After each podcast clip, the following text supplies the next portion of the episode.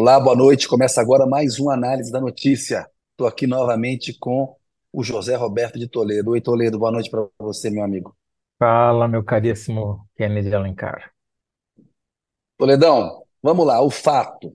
Tem um balanço aí de 100 dias, é, que você vai fazer, mas são 100 dias do ex, do Jair Bolsonaro, tá? É um balanço comparativo, que todo mundo fala do, do, Lula, eu achei injusto não falar do Bolsonaro. Ele também tem os primeiros 100 dias como ex, é uma mudança na vida Exatamente. 100 dias ali de braço curto e tal, golpismo. Vamos, vamos conversar um pouco adiante. Vamos lá. Segundo bloco, o FU, tem uma reportagem do Thiago Mali, do Poder 360, mostrando que em 13 dos 20, das 27 unidades da federação, em 13 estados tem mais gente inscrita no Bolsa Família do que com um trabalho formal, com carteira assinada. Vamos falar a respeito disso. E terceiro, vamos bater um papo com o Jaime Spitzkowski, colega meu do Toledo, lá dos tempos antigos na Folha. O Jaime foi correspondente em Pequim, é, foi correspondente em Moscou também. O Lula acabou de chegar hoje em Xangai, é, 11 horas de diferença no fuso, lá já é quarta-feira.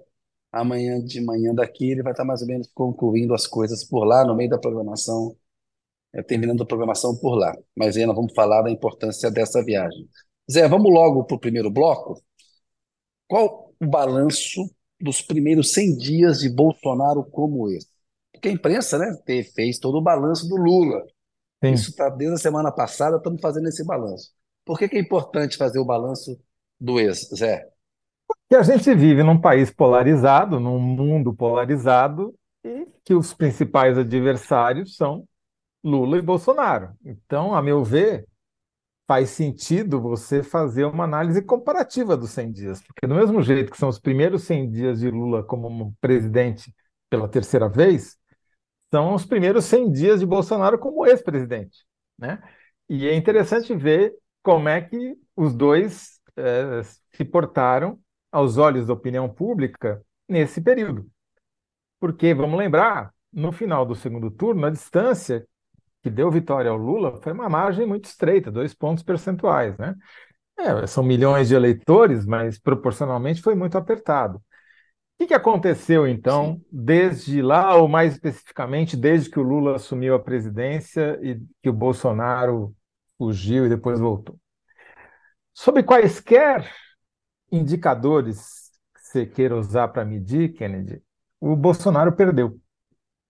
Eu fiz um levantamento aqui com a ajuda do pessoal do Google, no Google Trends, com o pessoal da Arquimedes nas redes sociais e com o pessoal do IPEC na opinião pública, usando pesquisas de opinião. E nos três, o resultado é parecido e negativo para o Bolsonaro. Então, aquela distância super apertada que existiu no segundo turno, hoje é muito maior. E não porque o, Lula tenha crescido, é porque o Bolsonaro perdeu muito capital político. E ele perdeu. E quais não... foram as razões é, dessa, dessa perda de capital político? Eu, a, as buscas no Google vão te explicar, né? A gente pode depois tá. nós dois conversarmos mais detidamente tá. sobre as, as filigranas tá. políticas. Mas vamos lá. Entre 1 de janeiro e 9 de abril, o Bolsonaro perdeu 44 mil seguidores nas redes sociais. Você vai falar, diante dos milhões de seguidores que ele tem, isso não é nada. Sim, mas no mesmo período, o Lula ganhou 2 milhões e 138 mil novos seguidores. Isso mostra que um está subindo, o outro está perdendo. E a perda do Bolsonaro aconteceu principalmente no Instagram e no Facebook e no Twitter do Elon Musk, ele cresceu, obviamente. Mas não foi só isso. As buscas pela palavra Bolsonaro no Google caíram 80% em comparação aos 100 dias anteriores. Né? Se a gente considerar os últimos 200 dias e comparar os 100 dias antes do dia 1 de janeiro com os 100 dias depois, a, o desinteresse por Bolsonaro cresceu 80%. É uma maneira de você ver isso, quer dizer, menos, muito menos gente buscando. E quando busca, por que, que as pessoas buscam? Quais são as perguntas que elas fazem para o Google? Joias de Bolsonaro, onde está Bolsonaro, gastos com cartão corporativo de Bolsonaro e Bolsonaro pode ser preso? Essas são algumas das principais buscas. Só coisa negativa. Exato, só coisa, só, negativo. só notícia ruim, né? Quer dizer, ele saiu do noticiário e quando volta, volta com notícia ruim. Ao mesmo tempo, inter... o interesse por notícias é, sobre o Lula nesse período, nesses 100 dias, foi 55% maior do que de notícias sobre o Bolsonaro. Claro, é natural que isso aconteça. Um é presidente da República, o outro é esse. Mas desde que o outro era, desde 2018, antes até dele virar presidente, o Bolsonaro aparecia na frente no interesse é, demonstrado pelos internautas que vão ao Google fazer pesquisa. Você sabe, o Google é uma espécie de confessionário da internet, né? Porque lá os, as pessoas põem os seus piores e melhores segredos, né? Aquilo que eles não contam nem para o padre no confessionário, porque né? não preciso explicar os motivos, né? Então, é, é muito revelador. Essas estatísticas são Sim. muito reveladoras. Mas aí, se você quiser falar, ah, esse Toledo só fala de rede social, só fala de busca no Google, isso aí não importa. Tá bom. Então vamos pegar uma pesquisa científica, como a pesquisa do IPEC, que a gente já comentou aqui. É, ela, a gente usou uma, tec, uma tecnologia lá que desenvolvida junto com o IPEC para tentar quantificar a proporção de bolsonaristas e de lulistas. O cara precisava passar por uma série, dizer sim para uma série de perguntas para ser enquadrado como bolsonarista ou como lulista. Qual foi o resultado? Metade, 21 a 39. Quer dizer, o bolsonarismo é hoje metade do, do que é o lulismo. Então, ele encolheu muito, ele perdeu muito capital político. Agora, vamos falar sobre as causas disso, que aí já, já é menos ciência e mais arte, né? E você vai me ajudar. Eu acho, Kennedy, que teve vários fatores que corroboraram para isso. Primeiro, ele sumiu. Né? Ele, aquele desaparecimento que diziam que ele estava deprimido, com erisipela, o diabo 4, custou caro. A gente sabe hoje que ele não tinha sumido à toa, ele estava planejando um golpe de Estado. Né?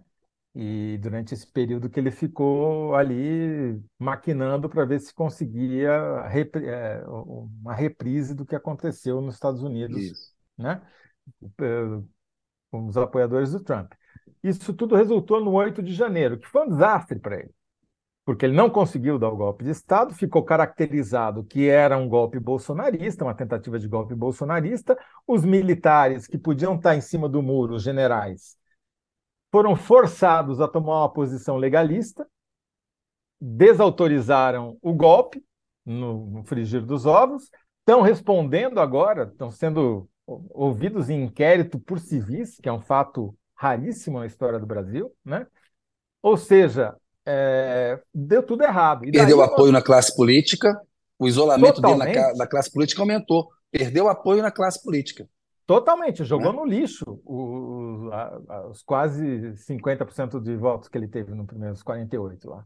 Então, é, jogou no lixo, porque ele se preocupou em dar o golpe e não se preocupou em fazer política. Né? Além disso, vieram à tona vários escândalos que ocorreram durante o mandato dele. O escândalo das joias foi o principal, como mostra aqui o Google, que põe em dúvida a honestidade do Bolsonaro, que sempre era um capital que ele é, fazia questão de mostrar. Ficou claro que ele se importa, que ele usa bique só para tirar a foto, mas que ele gosta mesmo de caneta com brilhante, a ouro, banha, né? caneta de ouro, que ele guardou, tentou roubar 18 milhões de reais em joias dadas pelos príncipes árabes, enfim. Foi um desastre em cima de desastre. E com isso ele encolheu, ele diminuiu. Além de tudo, se não bastasse tudo isso, ainda é o risco dele ser declarado inelegível, ainda talvez esse mês ou mês que vem, pelo Tribunal Superior Eleitoral. Se isso acontecer, ele deixa de ser uma opção de poder. Em deixando de ser uma opção de poder, ele vai se tornar menor ainda. Porque é, as pessoas vão correr atrás de pessoas que possam disputar a eleição. Não é à toa que o Valdemar da Costa Neto, dono do PL, partido do Bolsonaro, já deu um cargo, projeção para Michele Bolsonaro, porque ele viu que do Bolsonaro não sai nada. Né? Ele já está tentando cavar é, um substituto, um herdeiro. Substituto não existe, mas talvez um herdeiro de parte desse capital político, né? Olha só, Zé, falar um pouquinho das pessoas que estão assistindo a gente debater isso aqui, ó. O Antônio Cardoso Neto. Durante quatro anos foram 100 dias sem Bolsonaro. Esses 100 dias, o 100 é com S, no sentido de que o Bolsonaro não governava, era um ausente, um presidente braço curto, agenda, né? Você não, não aparecia. É um, um... Rosiane Arroxo, o moleque continua assombrando. O 8 de janeiro que o diga. Graziane Ramos, nada como os doces de coco do análise da notícia para aliviar com informações, informações o dia tenso e difícil de hoje. Muito obrigado pelo docinho de coco aí. Docinho de coco é o, é o Toledo, não sou eu, não. Não, a gente vai Enfim. dar diabetes jornalística desse jeito. Elise Rocha. Há de se considerar o antipetismo também, que engorda um pouco esses 21% de bolsonaristas na torcida contra o Lula.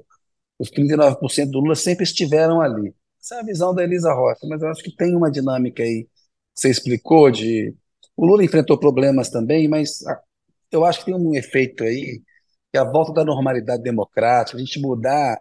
Não está discutindo se a urna eletrônica é, é, é fraude ou não, se vai ter golpe ou não, e passa a falar de reforma do ensino médio, de juros, de... é uma discussão mais substanciosa. Me parece que tem um, um uma diferença uma grande mudança, pela qualidade dos presidentes, né? Sem dúvida nenhuma, tem uma mudança gigantesca da pauta, né? A gente não tem é. um susto a cada dia, uma bobagem, uma barbaridade para se lamentar a cada instante, né? É. A gente está discutindo política pública, que é o que um governo deve. Vamos falar hoje de uma viagem do Lula à China, com uma comitiva enorme. E o Bolsonaro ficou hostilizando a China, enfim. Três meses o Lula reconectou o Brasil com, com o mundo. O Bolsonaro havia isolado o Brasil no mundo. Acho que tem essa qualidade, né? essa diferença qualitativa é grande entre os presidentes, acho que contribui. Zé, mas é, o que mais se destacaria aí desse balanço dos 100 Não, dias do Bolsonaro, para a gente daqui a pouco ir caminhando para a nossa síntese? Então, Kennedy, eu acho que o fundamental é que é, esses primeiros 100 dias são, são, simbólicos, obviamente, né? Eles não querem dizer que as coisas vão permanecer dessa maneira daqui para sempre, né? O problema é que eu não vejo como o Bolsonaro vai sair dessa sinuca em que ele se meteu. Porque que, que Ou seja, o cenário não parece ser um cenário de melhora para o Bolsonaro, é de piora. É de, depende, na verdade, é um, é um cenário de dependência em relação ao Lula. Se o governo Lula piorar, o Bolsonaro pode crescer. Se o governo Lula melhorar, e aí a economia é fundamental, aí o Bolsonaro vai ficando com espaço cada vez menor. Se sair a condenação pelo Tribunal Superior Eleitoral e torná-lo inelegível, pior ainda mais. Se os inquéritos no escândalo das joias evoluírem na parte criminal, mais ainda. E aí vai ter uma busca, que eu acho que vai acontecer de qualquer jeito, por um herdeiro. E essa busca não vai ser, e não há um herdeiro óbvio, né? porque nenhum dos três filhos que estão na política são herdeiros óbvios, um cargo para substituírem o pai numa disputa para a presidência da República, não me parece. Imagina o Carluxo nesse papel, não acho que é o caso. Seria talvez o Flávio, mas o cara num debate desmaia, né? É... Telhado de e... vidro enorme também, né? Exatamente. Eduardo Bolsonaro é o mais conectado ali com o Steve Bannon, mas é é essa não... limitação intelectual hum. em pessoa. E nunca foi, nunca disputou. Bom, tudo bem, o pai também nunca tinha disputado uma eleição majoritária, mas é um teste que ainda precisa ser feito. E eu acho que vai ter disputa, né? A disputa dos filhos com a Michelle Acho Bolsonaro... que o nome é o Tarcísio de Freitas, governador de São Paulo, Zé. Então, esse Quem tem vai... caneta. Eu acho que o candidato herdeiro com mais chance é o Tarcísio de Freitas. É, e a, e a Michelle pode ser um cabo eleitoral importante, porque nesses é, 21% que sobraram de bolsonaristas, a predominância, é ina inacreditavelmente, é de mulheres e evangélicas. E quando você vai olhar quais são as buscas que se fazem no Google sobre Michele, uma das perguntas que aparece é qual é a igreja de que Michele Bolsonaro frequenta. Então, por aí você já vê qual é o perfil das pessoas que se interessam por ela, né? A outra pergunta que fazem é qual a diferença de idade entre Michele e Jair Bolsonaro. Enfim, É, eu acho que vai ser um cenário para o bolsonarismo que não é um cenário fácil. Claro, se o governo Lula embicar para inflação alta, crescimento econômico, a economia andar para trás, se o desemprego aumentar, claro que daí as chances do Bolsonaro se multiplicam, mas ou do bolsonarismo, né, ressuscitar se multiplicam. Mas até nisso, eh, essa semana, por exemplo, foi ruim, né? Quer dizer, essa notícia de para o bolsonarismo, porque a notícia de que a inflação caiu, a bolsa subiu, o dólar caiu, as projeções econômicas melhorando, perspectiva de votação do arcabouço fiscal no Congresso, enfim, das coisas tomarem um rumo depois de quatro anos de desgoverno, sem contar os dois anos de Michel Temer, que foram bem parecidos com o desgoverno, só que de outra maneira, né? É, talvez é, eu acho que o cenário para o Bolsonaro não é nada favorável. Não, é difícil não ser assim, que, e a minha se encontrar algo pior do que o Bolsonaro. É, Isso, eu te perguntar da tua síntese. Deixa eu falar, fazer a pergunta. É, é assim, Qual o é balanço assim... dos primeiros 100 dias de Bolsonaro como esse? Manda a ficha, Zé. Então, é, ó, 53 caracteres. 100 dias foram piores para Bolsonaro do que para Lula. Boa. Sintetizou bem. Sintetizou bem. Zé, vamos para o bloco 2. O Thiago Mali, é, do Poder 360, e aí o pessoal vai ver a enquete, daqui a pouco a gente dá o, o, os comentários. É, se tem mais um comentário, não tem não. Vamos, vamos partir para o bloco 2, mas achei que pudesse ter mais algum comentário para ler de Bolsonaro aqui. Tiago Mali, repórter do 360, fez uma reportagem no qual ele chegou a, aos seguintes números. É, número de beneficiários do Bolsa Família é maior do que o de trabalhadores com carteira assinada, excluindo o setor público, claro, CLT, em 13 das 27 unidades da federação. Ano passado eram 12. Aí, é, os estados nordestinos estão aí nessa lista, quatro estados da região norte, tem um efeito pandemia, Zé, que a gente pode discutir. É, vamos lá. É, que antes da pandemia eram oito estados com mais benefícios que empregos formais, aí 2020 sobe para 10. Claramente na pandemia tem um crescimento é. e vem o Auxílio Brasil. O Bolsonaro uhum. destrói o cadastro único, desvirtua o Bolsa Família, o governo Lula já encontrou fraude para cacete, e isso aí abriu um pouco a porteira.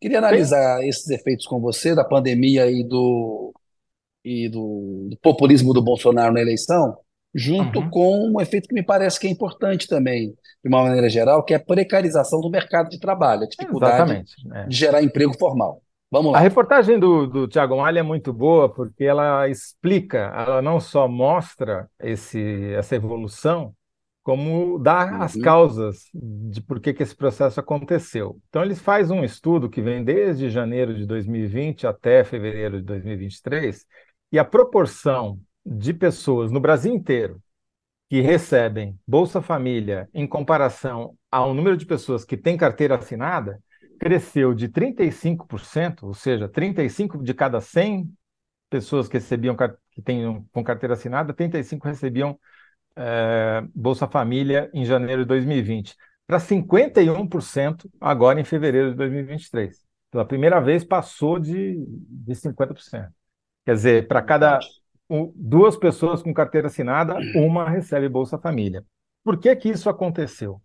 Isso aconteceu por dois fenômenos que aconteceram, que ocorreram paralelamente. De um lado, isso que você já falou, a precarização do mercado de trabalho, que se manifesta de várias maneiras. Primeiro, é, cada vez mais pessoas que se autoempregam. É o motorista de aplicativo, é o cara que entrega comida o aplicativo também, cara que monta sua vendinha numa feira é, na rua, ou que monta um negócio. Né? Já são mais de 10%, talvez 11%, aí, segundo algumas pesquisas. E, obviamente, essas pessoas não têm carteira assinada.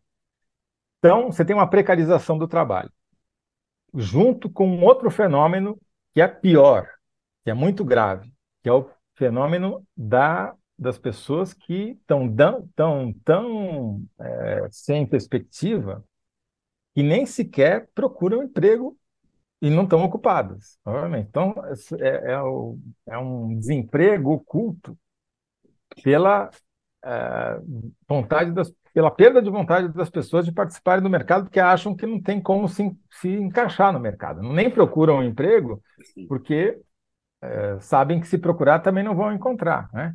E, então, de um lado, você tem o denominador, digamos assim, que é o número de pessoas é, empregadas com carteira assinada crescendo marginalmente. E do outro, o número de pessoas no Bolsa Família multiplicou, foi multiplicado pelo Bolsonaro durante a eleição. Vamos lembrar que no segundo semestre de 2022, quando começa a campanha eleitoral, o gasto do Bolsonaro, do governo federal, com esses programas, queira o nome, dê o nome que você queira dar, Bolsa Família, ajuda emergencial, ajuda Auxílio Brasil, duplicou. Foi de, de 3 para 7, 8 bilhões por, por mês.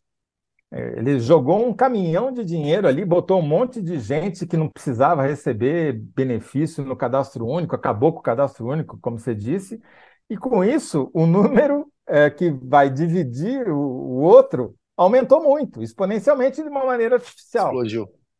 Entendeu? Então, a, essa, essa nova proporção se deve ao fato de que um número ficou meio estável, não cresceu, não acompanhou o crescimento da economia por esses problemas do mercado de trabalho que a gente mencionou, e o outro disparou artificialmente por causa por razões eleitoreiras, né? Só que depois disso vem o Lula recria o Bolsa Família e paga agora em março um número recorde de 14 bilhões de reais, um valor que 670 a 670 é, reais por pessoa em média e está pagando para 21 milhões é, de famílias. Então, esse número não vai cair, porque é uma, é uma promessa de, de campanha do Lula que ele está cumprindo. Uma das coisas que, aliás, evitou que ele caísse, perdesse popularidade é, nesses primeiros 100 dias. Foi uma promessa que ele cumpriu. Né? Então, é, essa razão entre Bolsa Família e emprego formal ela tende a ficar acima de 50%, na minha opinião, por conta disso, salvo haver uma mudança no cenário econômico tão radical a ponto de mudar essas grandes tendências do emprego, do alto emprego, da precarização, do abandono eh, das pessoas que, que não procuram emprego porque acham que não vão eh, conseguir, é, tem um nome, diz, tem um nome técnico para isso que está me escapando aqui, eu estou enrolando aqui para ver se eu, se eu lembro. Exato, o cara, de... cara desiste de procurar. É desalento. É, Enquanto você lembra aí, ó. Chama desemprego desalento. pelo desalento. É isso. Olha só, Zé, a enquete está no ar aí. Tá? Respondam, por favor, tá lá. É, pergunta: qual o balanço dos primeiros 100 dias de Bolsonaro como esse? Resposta do Toledo: tem dias é, 100 dias é, são piores para Bolsonaro do que para Lula. É público. Durante quatro anos foram 100 dias com S, sem Bolsonaro, né? no sentido de que não era um presidente que, que trabalhava. Essa é a, a resposta do público. Ô Zé, eu, esse efeito do empobrecimento do Brasil de uma maneira geral e também é, nos últimos dez anos me parece é, que contribui também para esse dado. Né? O Temer fez lá a tal reforma trabalhista que a promessa que isso ia gerar emprego, ia formalizar, não aconteceu, pelo contrário, né? precarizou a, ainda mais. E vem essa, esse populismo do Bolsonaro, coisa, esse, essa farra desenfreada que ele tentou fazer e que atrapalhou muito o cadastro único, que é um filtro importante para fazer políticas públicas, políticas sociais. O Lula vai ter trabalho para recuperar isso. Eu entrevistei o Wellington Dias, é, conversei com ele sobre isso, ele falou que a gente vai dar um trabalho danado, porque esse cadastro único ele era resultado de um filtro que foi sendo feito ao longo de duas décadas, né? Então, para destruir uma política pública é fácil, para recuperar é mais difícil, né? Mas enfim. Não, Mas e... matéria importante, a do Tiago Malha aí, Zé. Algo mais tem... você gostaria de destacar? Porque daqui a pouco eu acho que, o Jaime vai entrar com a gente aí. Mas tem Diga. duas coisas que eu queria falar ainda, Kennedy. Primeiro, que, Bora, que vamos não lá. são é, não estão lá escritas na matéria, mas que é, mostram uh, dois, dois, fenômenos importantes. principal deles é que todas as premissas do Bolsonaro e do Paulo Guedes sobre como ganhar uma eleição comprando voto se provaram erradas. Por quê? Porque eles achavam, ah, o PT conquistou a presidência tantas vezes porque compra eleitores com programas sociais, com Bolsa Família. Então é fácil, né? A gente vai enfiar um caminhão de dinheiro na véspera da eleição em programas sociais e daí a gente rouba de volta. Crédito consignado, como você lembrava naquela Sim, época do antigo análise das pesquisas. Benefício Isso. continuado, é, mas principalmente Auxílio Brasil. E o que aconteceu? O ganho foi marginal, foi quase nulo o ganho de o aumento da proporção de votos do Bolsonaro nas regiões que recebem mais uh, Bolsa Família. Quer dizer, não é assim que funciona, não é por causa, não é automática, né? Se dá Bolsa Família, o cara vota em você. Essa é só uma cabeça caquistocrática, medíocre, como a do Bolsonaro e a do Paulo Guedes, para ter essa conclusão. E se provou errada. Então, esses dados que o Tiago levantou são muito importantes para mostrar isso. Porque, apesar desse crescimento é, desproporcional, eleitoreiro, na véspera da eleição, o impacto eleitoral foi quase nulo. Isso é muito importante. Segundo, é, está claro que a reforma trabalhista não foi suficiente para resolver o problema do nosso mercado de trabalho. E isso, isso. vai gerar impactos muito, muito negativos e, e que vão se acumulando para a Previdência, porque o cara que se autoemprega, ele recolhe muito menos para a Previdência do que o cara que tem carteira assinada. Então, o buraco previdenciário tende a aumentar com a precarização do trabalho, com esse autoemprego, etc. Então, vai ter que ter algum tipo de reforma para desonerar os trabalhadores com carteira assinada e tentar cobrar dos outros algum tipo de contribuição, ou das empresas, ou dos mais ricos, seja lá. Alguém vai ter que pagar Sim. essa conta. Ou você vai ter uma nova crise previdenciária muito em breve.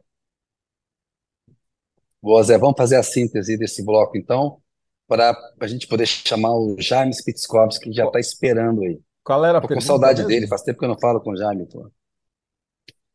Qual era a pergunta, Kennedy? a pergunta é a seguinte: a pergunta é: por que três estados têm mais gente com Bolsa Família do que com carteira assinada?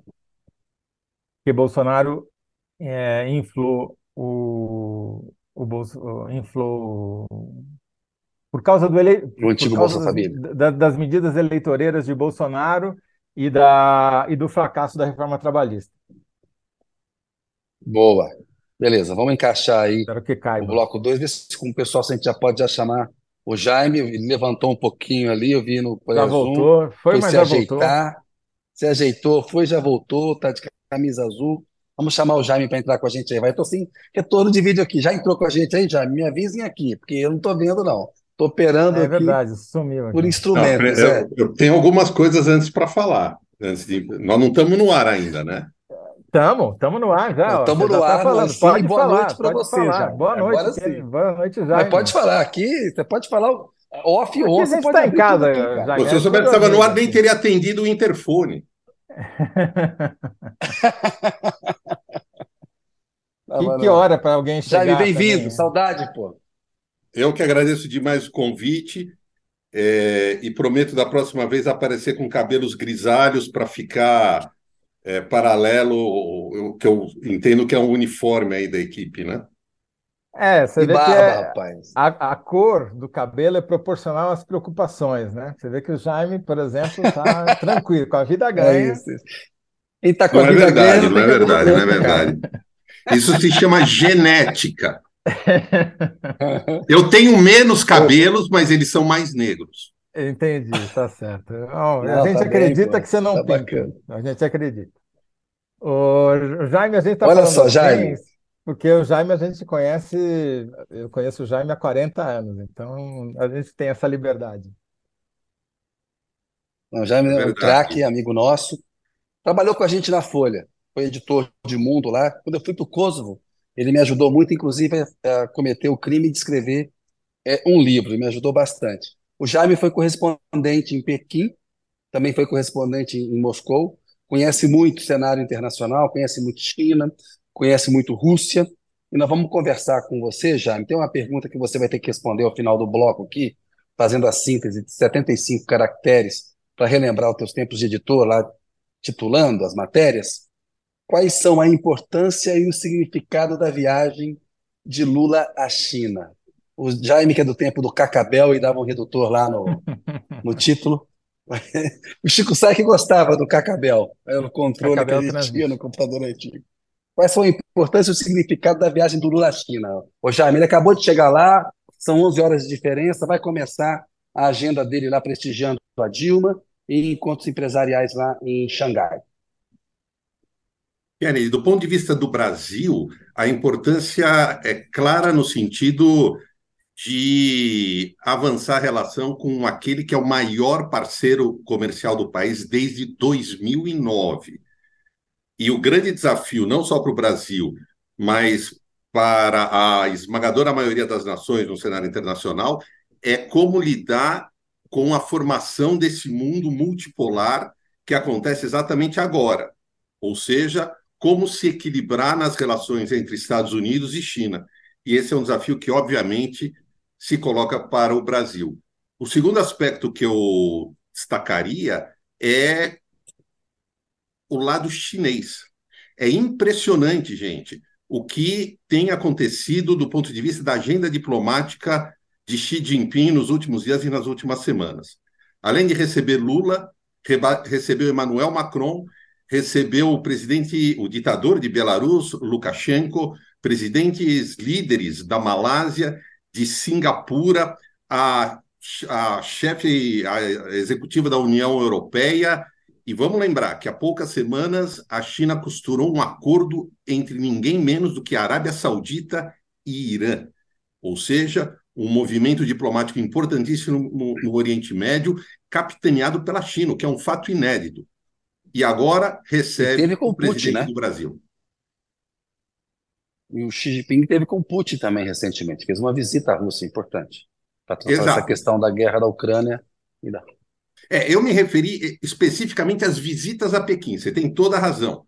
Mas esses líderes que eu elenquei, e incluiria também o primeiro-ministro da Espanha, Sánchez, são, é, é como se a gente estivesse falando de uma peregrinação de líderes estrangeiros a Pequim em busca, claro, de diálogos sobre negócios com a segunda maior economia do planeta, em busca de investimentos e com, repito, o desafio, em particular no caso europeu, no caso brasileiro, de administrar o desafio de manter as relações históricas com Washington e não perder as oportunidades que a China oferece do ponto de vista, sobretudo, de comércio e de investimentos. Tem uma curiosidade, né, Jaime, que essa viagem foi adiada, porque o Lula teve pneumonia, não, não pôde cumprir o. Até o coitado do, do Kennedy foi até a metade do caminho, precisou voltar, né? Porque a viagem não, não se concluiu. E agora estava prevista a vinda essa semana de uma representante importante da comunidade europeia para tentar fechar um acordo né, comercial com o Mercosul e o Lula foi embora e deixou ela aí, ela cancelou a viagem, né? Quer dizer, deixou muito claro qual é a prioridade dele e do Brasil. É a China, dane-se a Europa. Dane-se, eu estou exagerando, mas eu acho que simbolicamente é importante isso, não? Sem sombra de dúvida, Toledo. Agora, lembrar que o Lula foi antes a Washington, não é? Se encontrou Sim. com o Biden e deixou a China para um segundo momento. Mas está sendo muito falado sobre a questão de eh, o governo Lula dar mais relevância a uma eventual adesão ao projeto chinês conhecido como Nova Rota da Seda do que ao acordo União Europeia-Mercosul, que vai ao encontro do que você acabou de dizer. Ou seja, é, há uma pressão chinesa para que o Brasil faça adesão a esse que é o principal projeto de política externa hoje da China foi lançado em 2013. É um projeto que significa basicamente a China investir em infraestrutura pelo mundo. Portos, aeroportos. A retórica oficial chinesa é para facilitar, estimular o comércio internacional. Mas não há dúvida que esse é um mecanismo de expansão da influência da China pelo planeta. Esse é o grande projeto de Xi Jinping. Esse é o veículo, a ferramenta que Pequim tem usado com mais intensidade para expandir a sua influência. Quer dizer, você acha então que se a gente levar em conta, sei lá, três fatores que vão estar nas, na agenda de discussão do Xi Jinping e do Lula, que é certamente comercial, né, importações e exportações, político, guerra da Ucrânia, né, quem manda, quem manda e quem obedece, e é, investimentos no Brasil, investimentos diretos. Acha então que do lado da China o que mais interessa é essa agenda de investimentos ou não? Eu acho que sim. É, são duas questões, Toledo. É a agenda de investimentos e a agenda comercial. Nunca nos esqueçamos que a questão alimentar é estratégica para a China. Quando eu morei em Pequim, eu acompanhei nos anos 90 essa, os primórdios dessa aproximação, ainda no governo Fernando Henrique. A China tem uma população de 1,4 bilhão de habitantes, portanto, alimentar essa população é um tema de segurança nacional. E a China sempre viu no Brasil um importante fornecedor de commodities, de matérias-primas, em particular soja, carne, entre outros produtos. E para a China é importante ter o Brasil como fornecedor, porque não há um histórico de divergências geopolíticas, de divergências históricas entre o Brasil e a China. E isso é muito importante para Pequim. Por exemplo, Pequim importar alimentos dos Estados Unidos, da Austrália, ou outros países, digamos, da, de cultura ou que foram colonizados pelos britânicos, por europeus, a China sempre olha com desconfiança em função do passado, que esses países colonizaram, países europeus, alguns deles colonizaram áreas da China. Com o Brasil não há esse momento trágico. Então, os chineses olham para o Brasil como um dos principais vetores de obtenção de alimentos. Mas o Brasil tem que ficar atento a um detalhe: os chineses já estão procurando alternativas também ao Brasil para obter alimentos. Por exemplo, buscando plantar soja na África, em áreas da Rússia, ou seja, regiões que também sejam mais, do ponto de vista logístico, interessantes para a China. Então, o Brasil, com toda a sua pujança na área do agro, não pode ficar deitado em berço esplêndido. Precisa ficar atento a esses desafios Lembrando que a China hoje é, responde, como eu já falei, pelo lugar de o maior parceiro comercial do país, desde 2009. Ô Jaime, Jaime nessa, nessa questão que o Toledo falou, o Lula tem dito que não quer exportar só commodities para a China, né? carne, soja, alimentos, quer é exportar produtos manufaturados, de maior valor agregado, como aviões. Você vê espaço nessa relação bilateral comercial para esse, esse comércio bilateral crescer mais ainda e crescer numa área que leve em conta os manufaturados brasileiros, os produtos de valor agregado do Brasil, ou a, nossa área é essa de commodities ponto final? Eu ouço essa, é, essa posição há décadas. Há pelo menos três décadas eu ouço o Brasil dizer temos que ampliar as nossas exportações à China para ir além dos produtos é, de menor valor agregado. A pergunta que eu faço, então, é por que ao longo de todo esse tempo nós não conseguimos ampliar? A resposta que eu dou, ou creio que seja a resposta adequada, é que nós não. Primeiro, nós precisamos aumentar a competitividade de produtos brasileiros de maior valor agregado e precisamos conhecer melhor o mercado chinês. Eu insisto muito nessa tecla. Embora a China seja o nosso maior parceiro comercial há mais de 10 anos, o, a sociedade brasileira, a meu ver, ainda conhece e ainda debate China num nível muito aquém do que deveria. Nós deveríamos ter debates, palestras, discussões sobre a segunda maior economia noticiário diárias, muito mais. Claro, agora uma viagem presidencial traz toda essa atenção, mas eu gostaria que essa atenção fosse muito mais perene, que a sociedade brasileira, nos seus mais diversos setores, aumentasse a sua disposição a conhecer, desvendar e traduzir a China. Não é uma tarefa das mais simples, pela distância geográfica, pelas diferenças culturais, mas é uma necessidade, lembrando que nós estamos aí nos primórdios de uma era que a gente pode chamar de era multipolar. Não há dúvida nenhuma sobre a, a ideia de que o cenário global hoje não é mais o da unipolaridade, tempos do predomínio americano, e tampouco os tempos da bipolaridade da Guerra Fria. Hoje é um cenário com Estados Unidos, China, Índia, União Europeia, e o Brasil tem que achar o seu lugar nesse novo cenário que ainda está só nos primórdios, né? Estamos só no começo dessa nova Jaime, história. Nessa questão geopolítica, o Lula espera também sair, né? É o que a gente ouve lá no, no, no governo, sair de Pequim com algo mais concreto em relação a um grupo de paz para tentar é, chegar a um acordo para mediar o conflito entre Rússia e Ucrânia. Você conhece também bem Rússia, conhece é, é, China. Você acha possível ter um avanço, levando em conta que o Xi Jinping teve recentemente com o Putin? Como é que você vê essa movimentação do Lula? Eu acho que qualquer movimentação na direção da paz tem que ser é, aplaudida, tem que ser apoiada. Isso não cabe dúvida para terminar com a tragédia na Ucrânia. O ponto aqui é que eu acho que o Brasil vai repetir um episódio que ocorreu em 2009, quando o então governo Lula tentou intermediar um acordo entre o Irã e as potências globais para frear o acordo nuclear iraniano. A iniciativa brasileira foi ignorada pelas potências ocidentais. O ponto é que o Brasil deve lembrar que ele é percebido pelas potências globais como uma potência regional com capacidade de influência global em alguns setores. Meio ambiente, questão alimentar.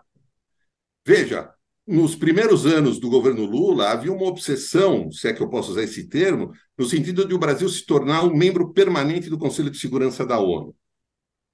Isso fracassou. Houve, como eu mencionei, essa tentativa de intermediação do acordo nuclear com o Irã. Fracassou. Ou seja, o Brasil ele não é percebido pelos principais players internacionais como um ator relevante nas questões de guerra e de paz. Claro, repito, que tem que ser muito bem-vinda e apoiada qualquer iniciativa. Mas a pergunta é se o Lula não está gastando munição diplomática num, numa área em que ele vai muito dificilmente colher frutos concretos. Não permitirão é porque o, ao que ele fala, ter esse protagonismo. É, é, o que ele fala é o seguinte: olha só, nós criamos um grupo de amigos da Venezuela, e isso ajudou a resolver, mas era o Brasil atuando como uma potência na América Latina. Esse Exatamente. acordo nuclear do Irã, que era é, é, o Sarkozy na França e o Barack Obama nos Estados Unidos, cortaram a asa é, do Lula e creio que o Erdogan era o Brasil e a Turquia tentando fazer uma mediação, porque de fato né, é uma área na qual o Brasil não é reconhecida. Você está cético, então, em relação a alguma coisa para esse G20 da paz que o Lula vai propor aí? Vai tentar sair vou... é, de Pequim com ele mais avançado? Vou emendar uma pergunta. O governo brasileiro apresentou uma proposta que já foi descartada pela Ucrânia, inclusive. Né? Puder dar um panorama da guerra e como é que você acha que ela vai evoluir diante dessa tentativa do, do governo brasileiro de mediar o conflito? Olha, Toledo, é, eu infelizmente sou pessimista quanto ao futuro dessa tragédia, dessa guerra. Não vejo possibilidade dela terminar no curto prazo, a tendência maior hoje seria o que a gente poderia chamar de uma cronificação do conflito, porque é, se a gente olhar os três principais atores da guerra, a Rússia de Putin, a Ucrânia de Zelensky, os Estados Unidos de Joe Biden, nenhum dos três, a meu ver, vai recuar de suas posições maximalistas. A Rússia não vai aceitar é, um cenário que possa ser encarado como derrota. A Ucrânia não vai aceitar uma solução que signifique perda de território, e os Estados Unidos não vão aceitar uma solução que coloque em xeque a sua credibilidade como líder global, ainda mais no momento em que a sua, o seu peso global está em queda. Então, isso me leva a crer que, a menos que haja uma mudança num desses três vetores, não teremos uma solução de curto prazo. Quanto à intermediação, eu sou defensor de um Brasil ativo no cenário internacional, mas nós precisamos entender também até onde vai a nossa capacidade. Erdogan tentou intermediar. Israel, o então, o então premier Naftali Bennett, tentou intermediar. É, outros países também se colocaram à disposição.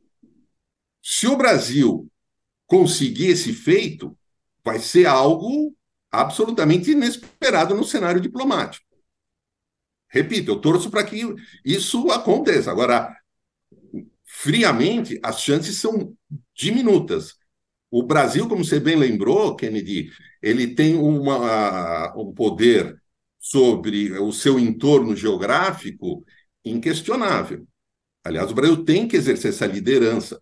Por exemplo, agora, na crise da Nicarágua, embora eu acho que a oposição nicaragüense não sei se vai enxergar o Lula como um personagem neutro nessa crise, nessa tragédia que envolve o país da América Central.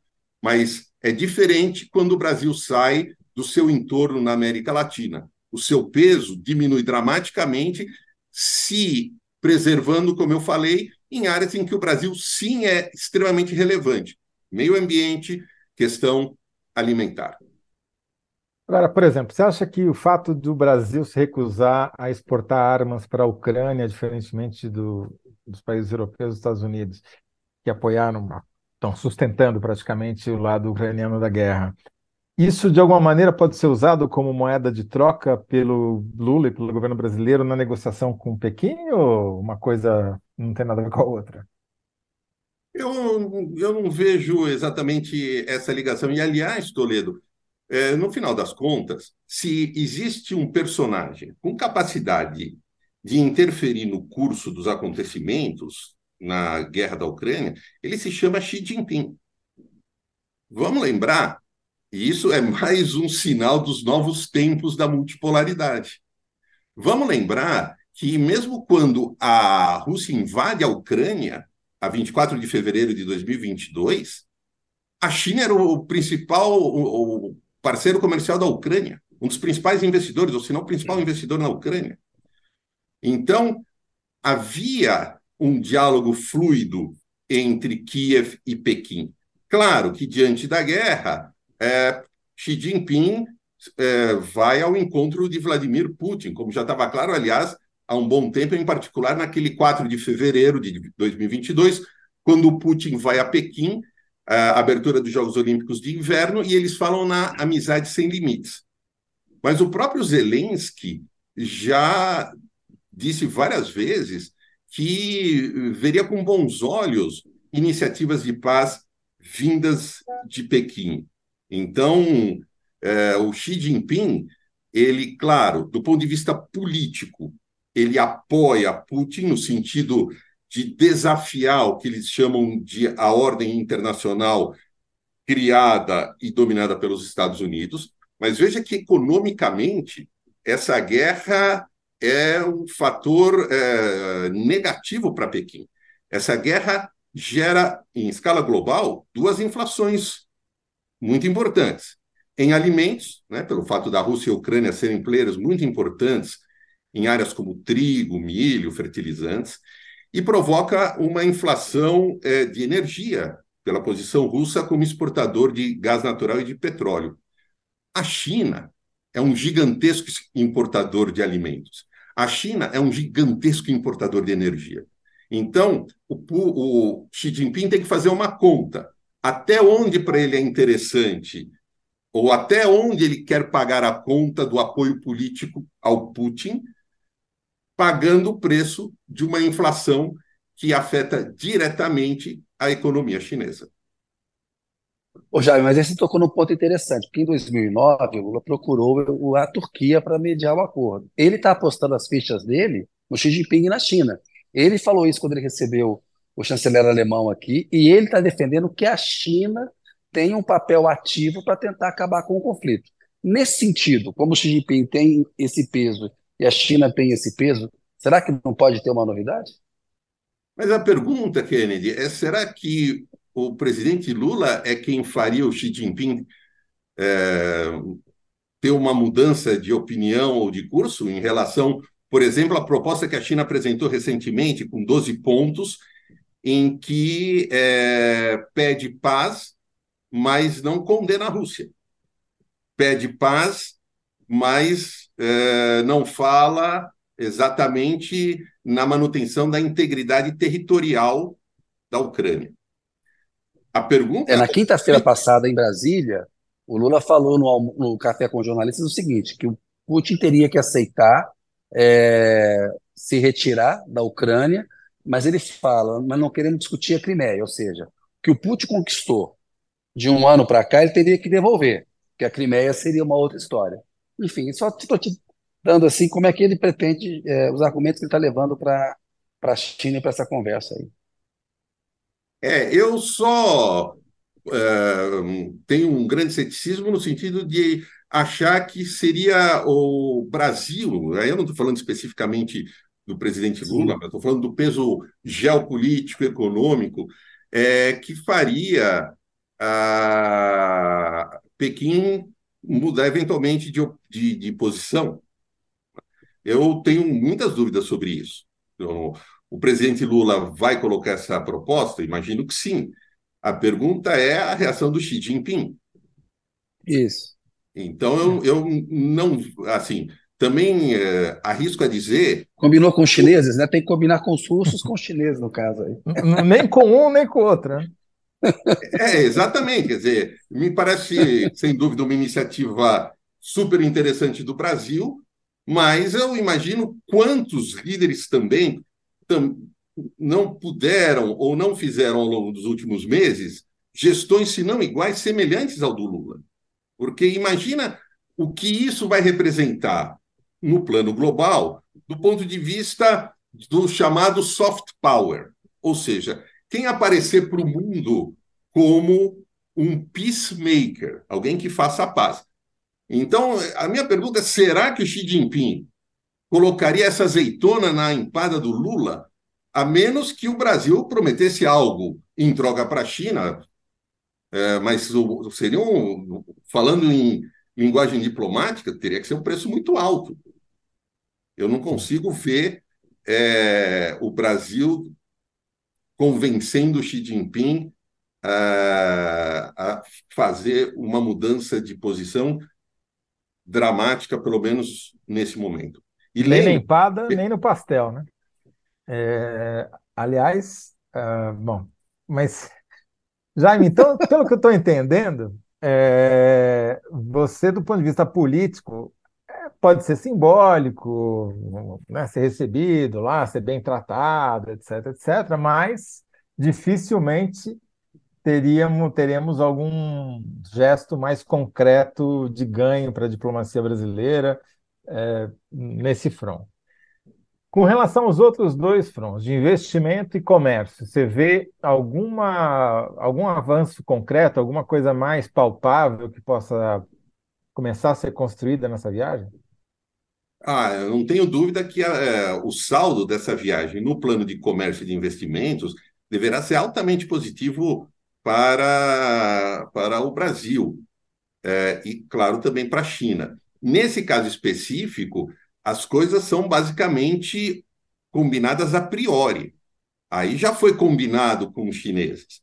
Uhum. Então, eu duvido que é, o Brasil, o presidente Lula, vá até Pequim, é, demonstre toda uma importância, uma relevância diplomática, ainda que lembro, tenha ido primeiro aos Estados Unidos e volte de mãos abanando. Isso não vai acontecer.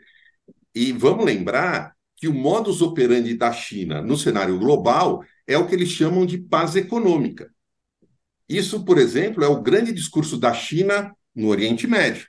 Olha, façam a paz e eu, China, trago a compensação econômica enquanto os chineses dizem que o modus operandi dos Estados Unidos no Oriente Médio é a paz militar, os Estados Unidos impondo uh, a sua política por meios bélicos.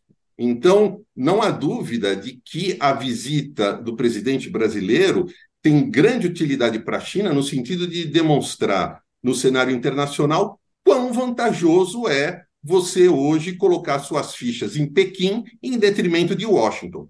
Por isso, não tenho dúvidas, ainda que no plano político. Mas veja, Toledo, é, eu sou cético no que se refere à questão da Ucrânia e da guerra. Eu acho que haverá é, azeitonas na empada no plano político, declarações, por exemplo, sobre a importância do BRICS, declarações sobre a importância da multipolaridade.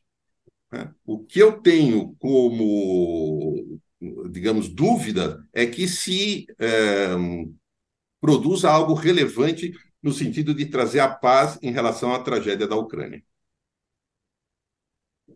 E no, na questão comercial, você fala, você mencionou a nova rota da seda. É, você já falou um pouquinho sobre isso, mas explica um pouquinho melhor como é que isso se aplica ao Brasil. É, é vários projetos aqui é, poderiam entrar nesse mecanismo. Há, por exemplo, há muito tempo, aquela ideia de uma ferrovia que corte o Brasil levando até o Oceano Pacífico. Uhum. É, vamos lembrar que o Brasil, mesmo fora do projeto Nova Rota da Seda, já tem sido um, um dos países que mais recebe investimentos que a China coloca pelo planeta. A China tem dado uma clara demonstração nos últimos anos da sua visão estratégica em relação ao nosso país. Muitas vezes, em debates sobre aquela colocação clássica que é, da qual eu discordo, né, que o Brasil é um país sem futuro. E eu digo assim, eu não acredito que o Brasil seja um país sem futuro, porque os chineses, que têm uma prática histórica de olhar 30, 40, 50 anos na frente, investem pesadamente no Brasil. Se os chineses fazem isso, pela minha experiência, claro que eles podem errar, mas em geral eles acertam nessa visão estratégica. Basta ver o que a China fez nos últimos 40 anos, mudando dramaticamente o cenário doméstico, tirou 800 milhões de pessoas da pobreza, urbanizou de uma maneira dramática, algo em torno de 500 milhões de chineses saíram do campo e foram para a cidade nesses 40 anos, tudo, claro, sob o regime do Partido Comunista Chinês. Mas o que a gente não pode duvidar é que, embora falte claramente e lamentavelmente democracia, sobra visão estratégica. Boa. Toledão, vamos caminhando para a síntese agora, né? É, é, temos que fazer a síntese. Vamos lá com o Jaime. A, a Quais são é a importância é e o significado? A, perdão? Deu uma oscilada aqui o sinal de internet. Fala a pergunta, Zé. Pode falar. Qual o significado da viagem de Lula à China? Sintetiza em 75. Né? Vamos lá. A importância da viagem de Lula à China é realçar, aprofundar as relações com o nosso maior parceiro comercial desde 2009 e administrar o desafio de procurar uma política externa que alcance o equilíbrio necessário das relações entre Washington, ou das relações do Brasil com Washington e das relações do Brasil com Pequim. É um exercício difícil, mas é um exercício inevitável. Kennedy, oh, escreveu o módulo ele... 200 aí, Toledo. É... Isso não é título, é módulo 200. Não, você vai me pedir daqui a pouco um colunão. 200, Nem colunão, você precisa de um título. Estou denunciado que caiba num título, Jaime. Mas é, você, a partir disso, o significado um é comercial, né, Jaime? Significado... Não, a gente vai, faz, uma, faz um corte, né? Linguagem moderna agora, né, Jaime? Faz o corte. Ah, não, não seja conversa. muito moderno, senão eu não acompanho, Toledo.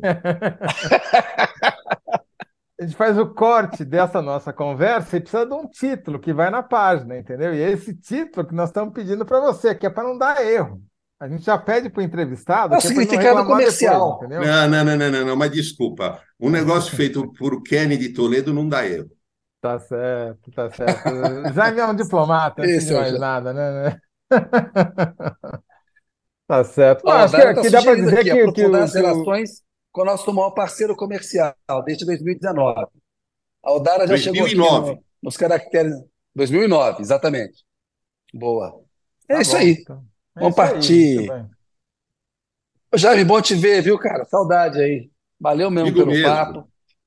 Bom te ver bem. Muito obrigado. Igual. Muita saudade. Jaime, muito obrigado por ter vindo aqui. Espero que você volte mais vezes aí com para analisar. Quem sabe alguma coisa mais concreta aí de, que já saia dessa, dessa viagem do Lula. Sempre à disposição. Um prazer estar com vocês. Um abração. Um abração. Um abraço. Valeu, boa noite. Ó, Zé, ficamos assim, ó.